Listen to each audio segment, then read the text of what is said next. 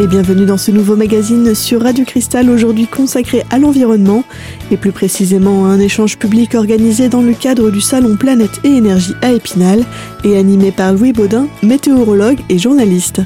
Et dans cette première partie d'émission, Louis Baudin se présente et revient sur son parcours. Vous êtes véritablement un météorologue. Oui. Ça veut dire que vous, vous ne lisez pas une carte, vous analysez la carte, vous déduisez la carte et vous en faites vos observations. Ça, c'est fondamental. C'est un travail d'ingénieur. C'est un travail, ben oui, oui, moi j'ai été météorologiste avant d'être journaliste, avant Voilà, de, voilà. de passer à la télévision ou à la radio. Et donc c'est vrai qu'aujourd'hui, je, je continue à faire ce travail de prévisionniste pour euh, ensuite présenter et, et faire mon commentaire en, en télévision ou radio. Oui, exactement. C'est vrai que je suis un peu le seul dans, dans ce milieu-là, en tout cas être comme ça.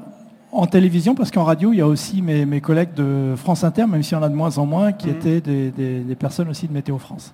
Vous êtes venu pour une conférence tout à fait spécifique. Ouais. Et après la conférence, on présentera ce livre où là, vous allez vraiment vulgariser la météo. C'est ça. Des questions qu'on se pose. Oui. Peut-être des questions dont nos anciens nous donnent déjà des réponses parfois. Ah, parfois, c'est vrai. Euh, D'ailleurs, euh, on, on retrouve euh, certaines réflexions d'anciens. Parce que là, l'idée, c'est de simplifier à outrance. C'est-à-dire que là, mon éditeur voulait vraiment euh, que, que ce soit accessible à tous. Et c'est vrai que la météorologie, c'est une science avec très vite des équations, des choses un peu compliquées. Donc très vite, on peut perdre pied et, euh, et trouver ça trop complexe. Oui, oui. Alors que là, les explications restent relativement simples, même si parfois, pour les vrais puristes scientifiques, certains diront, dis donc, t'as pris un peu des raccourcis là, euh, un peu faciles avec la science. Oui, mais au moins c'est compréhensible et accessible au plus grand nombre. Et c'est ce que je voulais. Parce que vos difficultés, en fait, en tant qu'ingénieur, c'est de rendre simple Eh des oui. éléments très compliqués. Très Vous nous compliqués. disiez, il y a deux ans peut-être, je l'ai noté, que on progressait d'une journée en météo tous les dix ans.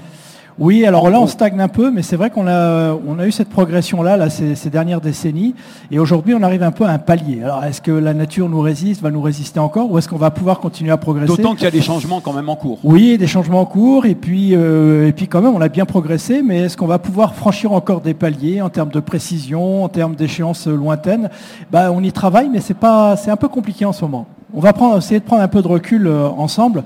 D'abord sur euh, le rapport que l'on a aujourd'hui à la nature, toujours à travers l'exemple de la météorologie. Mais c'est un peu vrai pour tout.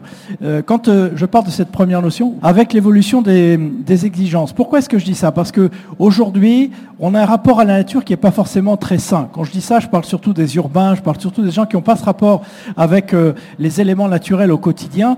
On a eu une attente autour de cette nature, autour de la météorologie, autour des températures, qui aujourd'hui est devenue presque virtuelle et qui n'est pas entre guillemets raisonnable.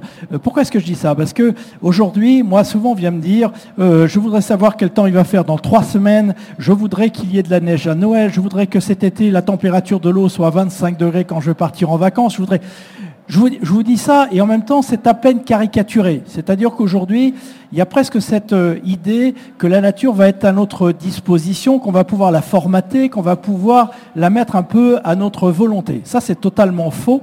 hein. donc il faut revenir à des notions beaucoup plus raisonnables, de bon sens et accepter la météorologie, accepter la nature et qui, euh, qui va nous concerner à un moment ou à un autre.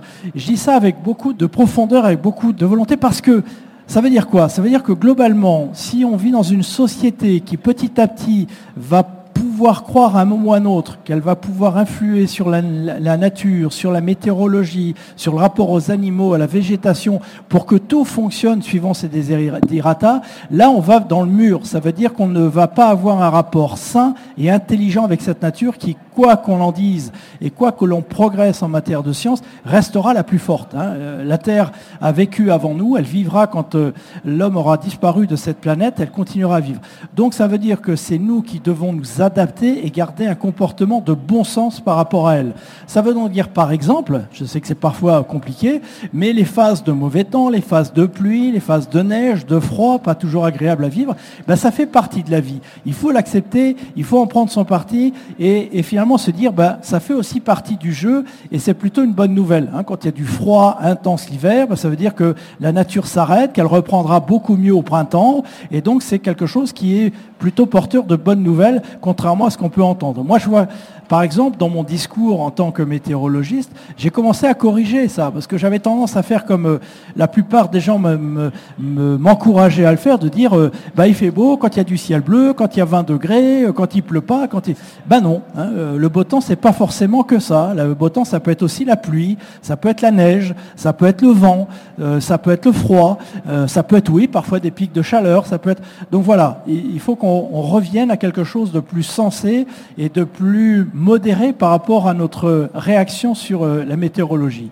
Le principe de précaution, ça c'est quelque chose aussi qui aujourd'hui me tient à cœur parce que vous savez qu'en France, il y a une loi qui dit aujourd'hui, le principe de précaution, on va être capable de mettre à l'abri de tout phénomène naturel tous les citoyens. D'accord Voilà, on va. Euh, c'est l'objectif du gouvernement, c'est l'objectif de l'État. On va protéger tous les citoyens de tous les phénomènes. Ben, ça, c'est une hérésie totale. Hein. On aura beau mettre des, barrières, des barrages, des ponts, des, murs, tout ce que l'on veut, mettre les plus grandes cartes de vigilance, faire. Euh, il y aura toujours un mot. La nature sera plus forte que nous, nous surprendra. Donc ça, c'est quelque chose également qu'il faut accepter. Hein, vous voyez, de, de pouvoir se dire à un moment qu'on va rentrer dans une espèce de vie virtuelle qui va nous mettre à l'abri de tout, totalement illusoire. Hein. On vit sur une planète euh, qui a euh, bah, ses contraintes, qui a euh, aussi ses excès, et qui aura des moments où malheureusement, quel que soit notre progrès euh, technologique, quels que soient nos, moyens de vous prévenir, eh bien, il y aura toujours des moments où cette nature nous surprendra et elle aura des conséquences, malheureusement, dramatiques, que ce soit euh, humainement ou encore euh, en termes de matériel. Ça, c'est des notions très importantes, je trouve, qu'il faut, qu'il faut garder à l'esprit. Et dans la prochaine partie de cette émission consacrée à l'environnement et plus précisément à cet échange public organisé dans le cadre de Salon Planète et Énergie à Épinal, Louis Baudin, météorologue et journaliste, nous parlera de l'impact de la médiatisation a tout de suite sur Radio Cristal.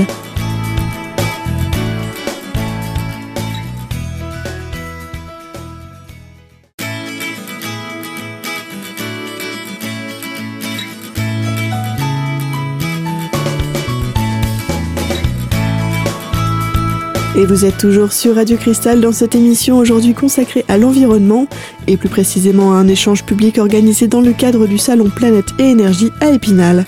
Au micro, le journaliste et météorologue Louis Baudin nous parle dans cette seconde partie d'émission de la médiatisation. La médiatisation, ça c'est aussi une autre notion importante parce que Aujourd'hui, très souvent, on va me dire, mais regarde, oui, tous les jours, il se passe quelque chose sur Terre. Tous les jours, il y a un cyclone, il y a une tornade. Il C'est que la Terre s'est déréglée. C'est non, hein, euh, pas de panique. Il y a toujours eu, depuis la nuit des temps, des phénomènes euh, majeurs partout dans le monde. Sauf qu'aujourd'hui, on est informé à la minute de tout ce qui se passe, et ça nous donne cette espèce de casse de résonance, cette impression que d'un seul coup, tout est déréglé et qu'on n'avait jamais vu ça. Non, hein, il y a toujours eu, euh, depuis des siècles et des siècles, depuis que la Terre est Terre, des phénomènes dangereux. les cyclones, par exemple je vais même être un petit peu provocateur, les cyclones sont nécessaires à l'équilibre de la vie sur Terre. Hein. Les cyclones évacuent une partie de la chaleur qui s'accumule au niveau de l'équateur apportée par le Soleil. Et euh, heureusement qu'on a ces cyclones pour évacuer et euh, maintenir les équilibres. Il y a plein d'autres phénomènes comme cela, hein. les tornades, les orages, euh, ça fait partie de ces phénomènes qui permettent de, rééquilibrer ces échanges d'énergie entre la chaleur forte qui sévit au niveau de l'équateur et le froid intense qui domine au niveau des pôles. Des équilibres, il y a des circulations qui se créent entre les deux, et c'est comme cela que euh, l'air est resté respirable, en tout cas pour, euh, notre espèce sur, sur Terre. Donc euh, là encore, hein, attention parfois à ne pas confondre les choses. Il n'y a pas forcément plus de phénomènes, en tout cas aujourd'hui. Hein. Vous savez qu'à l'avenir, on pourrait avoir peut-être une recrudescence de certains phénomènes. Aujourd'hui, il y a surtout cet effet de médiatisation qui donne une caisse de résonance beaucoup plus forte aux phénomènes qui arrivent. La démographie, alors ça c'est un sujet euh, sur lequel je, je trouve qu'il faut se pencher aujourd'hui, dont on ne parle pas suffisamment dans les instances, en tout cas dans les, les gouvernances internationales. Regardez la, la, progression de la démographie en France sur euh, les derniers millénaires. Évidemment, on voit que ça s'accélère. Hein. On appelle ça une courbe exponentielle. Regardez comme depuis quelques euh, centaines d'années, la courbe est en train d'exploser totalement. Et ça, c'est un vrai sujet dont il faut... Euh, qu'on pas regarder l'évolution de la population attendue. Hein, euh, j'ai vu ça avec les démographes, moi j'en suis pas, mais je suis régulièrement leurs travaux. Et vous voyez qu'ils prévoient dans les 35 ans, c'est à peine une génération, plus de 2 milliards d'habitants supplémentaires. Euh, ce qui veut donc dire qu'on a en gros le tiers de la population actuelle qui va arriver sur Terre dans les 30 ans. Ça veut dire beaucoup d'impact en matière évidemment euh, météorologique, en matière de traces que l'on laissera sur la planète, en termes de déséquilibre également, on va y revenir, et donc d'enjeux et de, de questionnement aujourd'hui.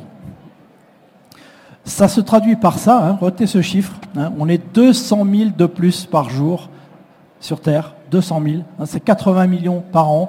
C'est la population allemande qui arrive tous les ans sur Terre. Et évidemment, on va le voir, tout ça se fait de manière totalement déséquilibrée. Pourquoi?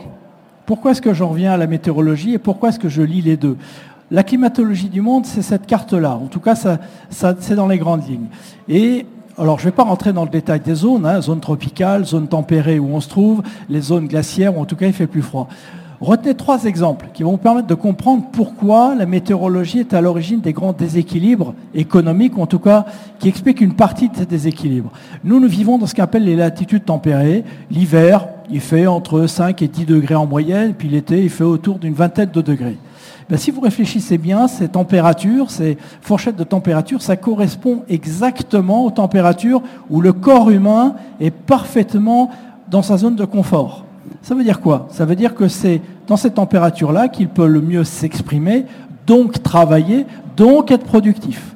Donc ça veut dire que depuis des siècles et des siècles, c'est dans ces pays-là, dans les zones tempérées, qu'on a pu se développer économiquement, culturellement. Et comme par hasard, si vous regardez la répartition géographique en liaison avec cette climatologie, que c'est dans ces zones tempérées qu'on retrouve les pays dits économiquement développés ou culturellement développés. Ce qui montre bien que la météorologie est aussi à l'origine de ces inégalités. Pour bien comprendre, je vous ai montré cette fourchette de température. Imaginez maintenant vivre un peu plus au nord, simplement 1500 ou 2000 km plus au nord, avec une température l'hiver qui est entre moins 5 et 0 degrés et la journée entre 5 et 10 degrés. Ben, vous allez voir qu'à la fin de la journée, vous n'allez pas avoir du tout le même rendement parce qu'il a fallu vous protéger du froid, parce que vous n'allez pas pouvoir vous déplacer aussi rapidement et aussi facilement, donc forcément une productivité moindre.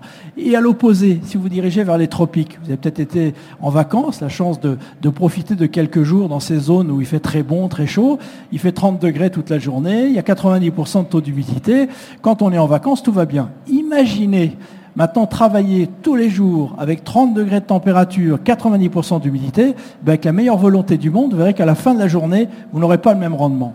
Et donc, si vous multipliez ça par toute une population et par des siècles, eh ben, ça donne ces déséquilibres. Voilà pourquoi aujourd'hui, dans sa réflexion de citoyen, c'est important de penser à ça. On a la chance, nous, de vivre dans un pays équilibré. Ça ne veut pas dire qu'on n'a pas de problème d'inégalité, de, qu'on n'a pas de problème à résoudre. Mais en tout cas, géographiquement et météorologiquement parlant, on est dans une zone qui est plutôt privilégiée par rapport aux zones tropicales ou aux zones situées plus au nord. Et donc ça, dans une réflexion d'une d'une j'allais dire, d'une avancée dans le sens de la civilisation de notre espèce, ben, il faut y penser. Il faut se dire comment est-ce que j'intègre moi cet déséquilibre, comment est-ce que j'y pense? Et comment est-ce que je peux contribuer, alors pas à régler le problème évidemment, mais en tout cas, comment est-ce que je peux euh, penser, atténuer un petit peu ce phénomène? Et dans la prochaine partie de cette émission, Louis Baudin, météorologue et journaliste, reviendra sur les avantages du climat français. A tout de suite sur Radio Cristal.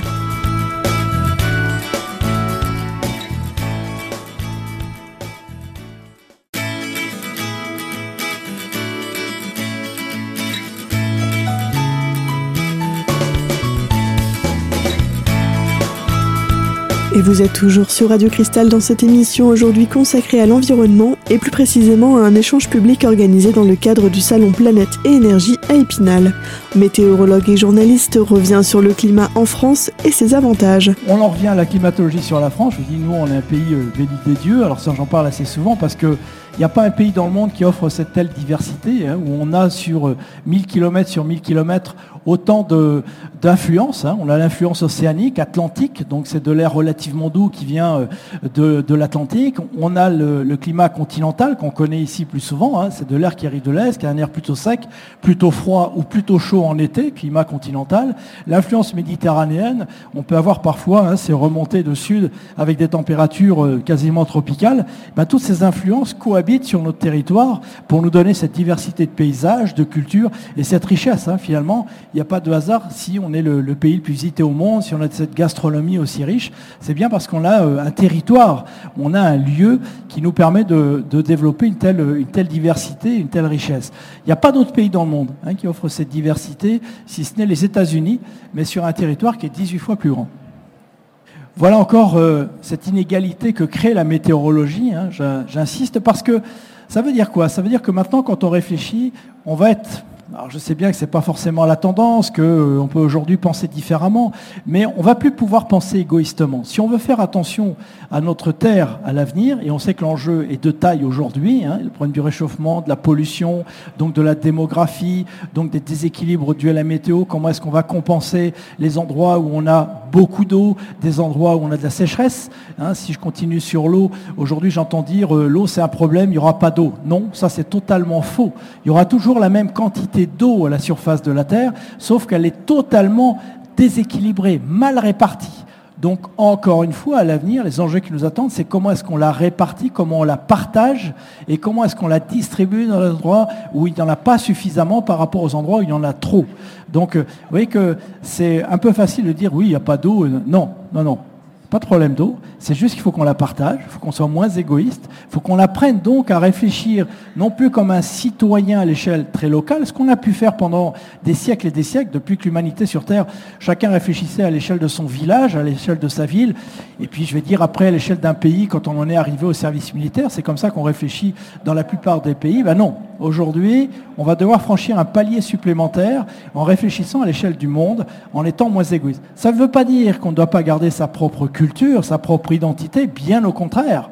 Mais comment est-ce qu'on la met à disposition ou comment est-ce qu'en tout cas on crée des passerelles avec d'autres endroits du monde moins favorisés ou plus favorisés d'ailleurs. Hein. On a peut-être des choses à apprendre d'autres endroits pour nous aussi devenir meilleurs ou continuer à progresser et réciproquement. Ben voilà, c'est un peu tout le sens de ma démarche aujourd'hui dans, ce que je veux échanger avec vous.